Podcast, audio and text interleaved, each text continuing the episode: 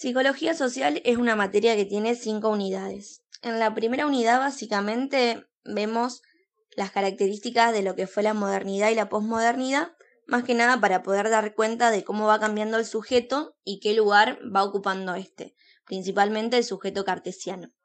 Ya en la segunda unidad se empieza a leer a Freud, quien aparece a romper con esta concepción de que el hombre por medio de la conciencia podía comprenderlo todo, implantando de que también somos seres inconscientes. En la unidad 3 se van a ver las dos tópicas que plantea Freud, que por un lado se encuentra el ello, el yo y el super yo, y por el otro el consciente, preconsciente e inconsciente. Ya en la unidad 4 se empieza a intentar dejar de lado todo lo que es el individualismo, la individualidad, para centrarse más en la psicología de masas. Por ejemplo, en esta unidad se empieza a leer eh, a Pichón, quien va a hablar de la teoría de grupos.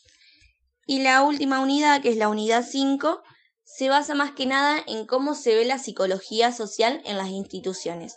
Por ejemplo, hay textos eh, que relatan hechos sucedidos en nuestro país, como las dictaduras, em, el terrorismo de Estado, más actualmente el neoliberalismo, para poder comprenderlos desde un lado más psicológico.